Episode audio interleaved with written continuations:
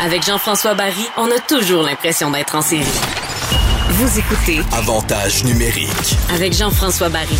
On va maintenant parler d'un livre qui euh, arrive sur vos tablettes qui s'appelle Commotion cérébrale. On va en parler avec Diane Sauvé qui est co-auteur du livre. Diane que vous connaissez bien, que vous entendez à la télé depuis des années dans le monde du sport. D'ailleurs, je me suis passé la réflexion ce matin en préparant l'entrevue que on parle souvent de Chantal Maccabé qui est comme euh, l'icône féminine dans le monde du sport, mais Diane Sauvé est là depuis très longtemps, elle aussi, dans un milieu d'hommes, il faut le dire. Bonjour Diane. Salut Jean-François. Salut. Mais c'est vrai que souvent, on a tendance à dire, euh, tu sais, des femmes dans le sport s'en prend plus, comme Chantal Maccabé. Mais toi, t'es là depuis longtemps, là. Ça fait combien d'années que tu fais ça? Et ça fait. euh, Est-ce que tu es assis, là? Oui. Ça fait 33 ans. Aïe, aïe, aïe, hein, quand même. Oui, oui. Le temps passe vite quand on a du fun. Ouais, mais t'as touché à, à, à tout. T'as, t'as sûrement plein, plein de, de, de souvenirs, d'anecdotes. On pourra un jour se faire une entrevue là-dessus, mais aujourd'hui, je veux qu'on parle de ton livre. Mais juste avant, est-ce que ça, pendant qu'on est dans le, le- le sujet des femmes dans le sport, on en voit de plus en plus euh, dans des bulletins sportifs. On a même venu- vu euh, récemment, là, je pense à Rouen Noranda, qu'un match de hockey a été décrit par deux, euh, deux femmes. Il y en a maintenant dans les organisations. C'est quelque chose qui doit te faire plaisir quand même en tant que pionnière. Absolument. Mais pionnière, c'est un grand mot, mais je me rappelle très bien la première fois où euh, j'ai mis les pieds euh, dans la galerie de presse des Rough Riders d'Ottawa à l'époque. Ça me rajeunit pas. Mais euh, je me rappelle que la toilette, ben, il n'y avait pas de toilette des hommes, il n'y avait pas de toilette des femmes. Il y avait juste une toilette pour les gars. C'est tout. Alors, c'est pour te dire que les temps ont bien changé, puis c'est vrai que ça fait du bien. Mais euh, moi, j'ai toujours eu du plaisir à, évoluer dans ce milieu-là euh, et je suis contente d'en voir de plus en plus des femmes faire leur place.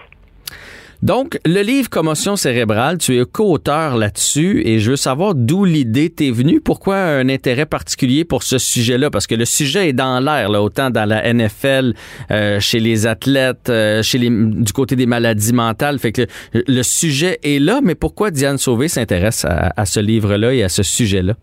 Ben moi, je me suis toujours intéressée aux commotions cérébrales. Euh, de par mon travail, j'ai interviewé plein de monde qui ont subi des commotions, surtout des sportifs, mais aussi des jeunes sportifs. Et c'est là que j'ai vraiment pris conscience de l'impact que peut avoir, et ça sans faire de mauvais jeu de mots, l'impact que peut avoir une commotion cérébrale dans la vie de tous les jours. Quand j'ai vu une petite fille, euh, une joueuse de soccer, avoir de la difficulté à se concentrer à l'école, je me suis dit, hé, ça va loin. Et je me suis toujours intéressée à ça. Et j'ai, j'ai, connu euh, au cours, au fil des années, Dave Allenberg, euh, que vous connaissez bien, qui est neuropsychologue, qu'on, consulte souvent quand on parle de commotion cérébrale. Et c'est lui qui a eu la brillante idée de ce projet-là avec euh, ses complices, Véronique Sicard et William Archambault, chercheurs en neurosciences. Eux voulaient vraiment qu'on raconte des histoires, qu'on parle à des gens et qu'on brise l'isolement de ceux qui ont subi, ceux et celles qui ont subi des commotions cérébrales parce qu'on se sent souvent seul sur son île, qu'on puisse se reconnaître à travers les témoignages, mais qu'on explique aussi les histoires, c'est-à-dire qu'avec la lunette de la science, on puisse comprendre ce qui se passe dans le corps humain, mais aussi répondre à une panoplie de questions sur justement une foule de sujets, de tous les thèmes abordés finalement dans les témoignages qu'on euh, qu'on qu'on qu'on vous présente. Dix témoignages en passant. Est-ce que j'ai le droit de nommer les noms? Ben oui, ben oui, vas-y. Je, m'en- je m'en allais le faire, mais je te laisse. Je te Ah, laisse y aller. vas-y. Ben, il y a Martin Bédard, Alexandre Despatie, euh, Marie-Ève Dicker, Simon Gagné, il y a Joey Junot, Heidi Hollinger, euh, Élise Marquis, Isabelle Richer, Marianne Saint-Gelais et euh, Seb Tout, ou Sébastien Toutan, là, Oui. qu'on connaît bien dans le surf des neiges. C'est bien ça? Donc, c'est, c'est, c'est- c'est- on part de leur histoire, euh, tous des gens qui ont eu, évidemment, une commotion cérébrale, et après ça, on le décline de différentes façons. Exactement. En fait, l'i- l'idée, c'était de raconter l'histoire de chacune euh, des personnalités, euh, que ce soit sportives ou euh, autres, artistiques et journalistiques, et aussi et en fait, l'intérêt de la chose, c'est que ce sont des histoires très diversifiées euh, qui s'étalent sur de petites périodes de temps, mais aussi sur plusieurs mois et voire des années. Et c'était ça l'intérêt parce qu'il n'y a pas une commotion qui est, qui est pareille. Alors nous, on voulait avoir un, un éventail le plus large possible pour rejoindre le plus de gens possible. Et c'était ça, c'était ça l'intérêt. Et après chaque chapitre, Ouais. on prend les thèmes abordés et on les décortique, on, les- on les analyse et on dit ce que la science sait. Par exemple, euh, est-ce que l'alimentation peut soulager des symptômes? Est-ce que, par exemple, la méditation peut réduire les symptômes? Est-ce que l'exercice physique est efficace dans le cas d'un syndrome post-commotionnel, c'est-à-dire si la commotion perdure dans le temps? Est-ce qu'on peut déclencher des problèmes hormonaux après une commotion? Toutes sortes de questions euh, auxquelles on répond et qui sont vraiment reliées au témoignage euh, des dix personnalités qu'on a dans le livre. Donc, la médecine évolue quand même. On commence à comprendre ce qui se passe lors d'une commotion cérébrale parce que c'est une des, des, choses les plus difficiles à diagnostiquer. Tu sais, des fois, il y a un tout petit coup, puis l'athlète, euh, on, on, va, on va se rattacher au sport, même si ça arrive dans la vie, là, des commotions. L'athlète est sur le carreau pendant deux mois. Parfois, c'est un, choc très violent. Au bout d'une semaine, il est prêt à revenir. Donc, il n'y en a pas deux pareils. On, me dit toujours, moi, qu'il n'y a pas de petite commotion. On peut pas dire ça, une petite ou une grosse commotion. Une, commotion, c'est une commotion. Mais bref, les médecins commencent à comprendre ce qui se passe dans le cerveau. Oui, la science évolue. Euh, de jour en jour, de mois en mois. Et, c'est pour ça que c'est important de s'y retrouver. Moi, ma fille a subi une commotion et j'étais vraiment perdue. C'est difficile de s'y retrouver, c'est difficile de savoir vers qui se tourner. Et souvent, on minimise le coup. Euh, par exemple, Martin Bédard qui raconte dans son témoignage que tu sais, à première vue, quelqu'un qui regarde le match peut pas savoir que moi mhm. j'ai eu une commotion, mais pourtant, pour lui, le choc était très violent. Mais à l'œil nu, c'est comme si sa tête bougeait d'à peu près 6 pouces. On peut pas savoir. Tu sais, ça peut être un coup banal, comme euh, le, le, coup d'Élise Marquis. Oui, elle courait vers un, plafond trop bas, mais quand même, c'était une poque sur un front. Est-ce que, est-ce que ça peut faire quelque chose? Oui, ça peut faire quelque chose. Et souvent, on, le minimise parce que, premièrement, on se dit ça va passer. Deuxièmement, parce qu'on est plus ou moins conscient. Puis troisièmement, parce que tu sais, les symptômes, ça arrive souvent quelques heures, quelques jours plus tard. Et c'est ça le problème. Si on ne fait pas attention et s'il n'y a pas de suivi, ben ça peut dégénérer et ça peut entraîner des euh, et ça peut durer aussi en longueur. Oui, puis euh, c'est pas comme une grippe ou un rhume là, dans le sens que c'est des symptômes qui s'apparentent à autre chose aussi. Tu sais, des fois tu fais juste dire, ah ben pour moi je file pas ou ben j'ai pas assez dormi, il me semble que je suis fatigué, j'ai les j'ai de la misère à me concentrer ou j'ai la vision un peu embrouillée aujourd'hui, mais, mais c'est difficile de dire, je pense que c'est une commotion. Et non seulement c'est difficile de le dire, mais c'est très difficile de prendre un congé de travail en disant, je, peu importe, là, j'ai fait du sport, puis j'ai une commotion, je vais m'absenter pour une semaine. Il y a encore une espèce de tabou là-dessus. Absolument.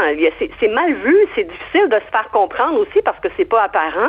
Mhm. Euh, quand on pense par exemple à Simon Gagné qui racontait qu'il a dû lui se retirer de ses coéquipiers parce qu'il sentait le regard des autres, il sentait que les gens comprenaient pas. Même lui comprenait pas quand il était joueur, qu'il voyait un, un kit primo de ce monde euh, avoir une commotion et être à l'écart du jeu. C'est difficile de comprendre les autres et, et c'est encore tabou, c'est encore un sujet très personnel et, et, et souvent on porte des étiquettes il Hein, faut se le dire, là. Ah oui, euh, ce joueur-là a subi une commotion, il est ben probablement plus fragile.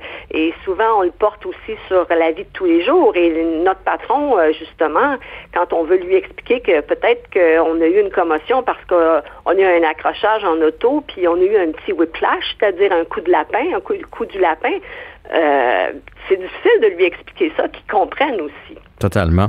Les, euh, la science et les médecins que tu as rencontrés, euh, est-ce qu'ils sont positifs par rapport à l'avenir? Parce que moi, ce qui m'inquiète, c'est. moi, je suis un fan de hockey, là, puis je, regarde un Connor McDavid de ce monde, mettons, à la vitesse où il va. Je me dis, lui, mais qui se plante. C'est sûr que les athlètes sont de plus en plus vite sont de plus en plus gros, sont de plus en plus musclés, plus puissants, mais la tête, elle, à travers les années, elle n'a pas changé, elle n'a pas évolué. on a le même cerveau qu'avant, on a le, même, la même boîte crânienne qu'avant, fait qu'il y a comme quelque chose qui n'a pas suivi. Euh, ça doit être inquiétant du côté de la science de savoir qu'on peut pas reculer. Là. On peut pas reculer, surtout pas au hockey. C'est difficile de c'est difficile d'aller contre la vitesse on veut tout le temps voir du, euh, du beau hockey, du hockey rapide et spectaculaire. Ce qu'on sait, par exemple, et ce que, ce que les, les équipes médicales savent, c'est qu'il faut arrêter à temps. Et, il faut sortir l'athlète à temps. Hmm. Ça, euh, avant que ça dégénère, justement. Et, et ça, à l'époque, euh, quand on lit le témoignage de Joey Junot, c'était pas le cas c'était pas quelque chose qui était courant. On, on s'y connaissait pas beaucoup. Mais plus ça évolue, plus les gens sont conscients que c'est dangereux. Alors, c'est vraiment aux équipes médicales à faire en sorte de prévenir ça et d'éviter la catastrophe justement et de pas laisser un joueur sur le banc euh, parce que euh, on pense qu'il est correct. Je pense qu'on est pas mal plus proactif qu'avant pour éviter ce genre euh, d'accident-là et d'accidents graves aussi. Tu sais, qu'on a à écouter Simon Gagné, à lire son, son témoignage. Et c'est très bien que ça allait trop vite.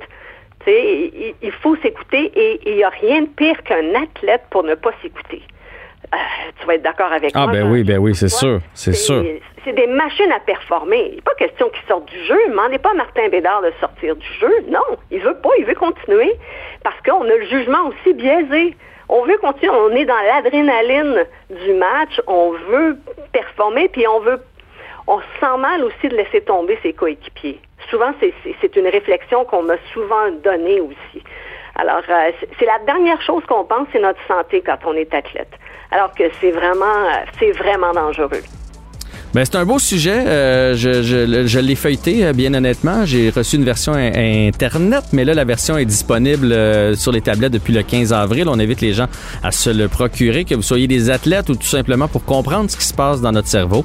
C'est coécrit donc par Diane Sauvé. Un grand merci de ton entrevue aujourd'hui. Merci à toi.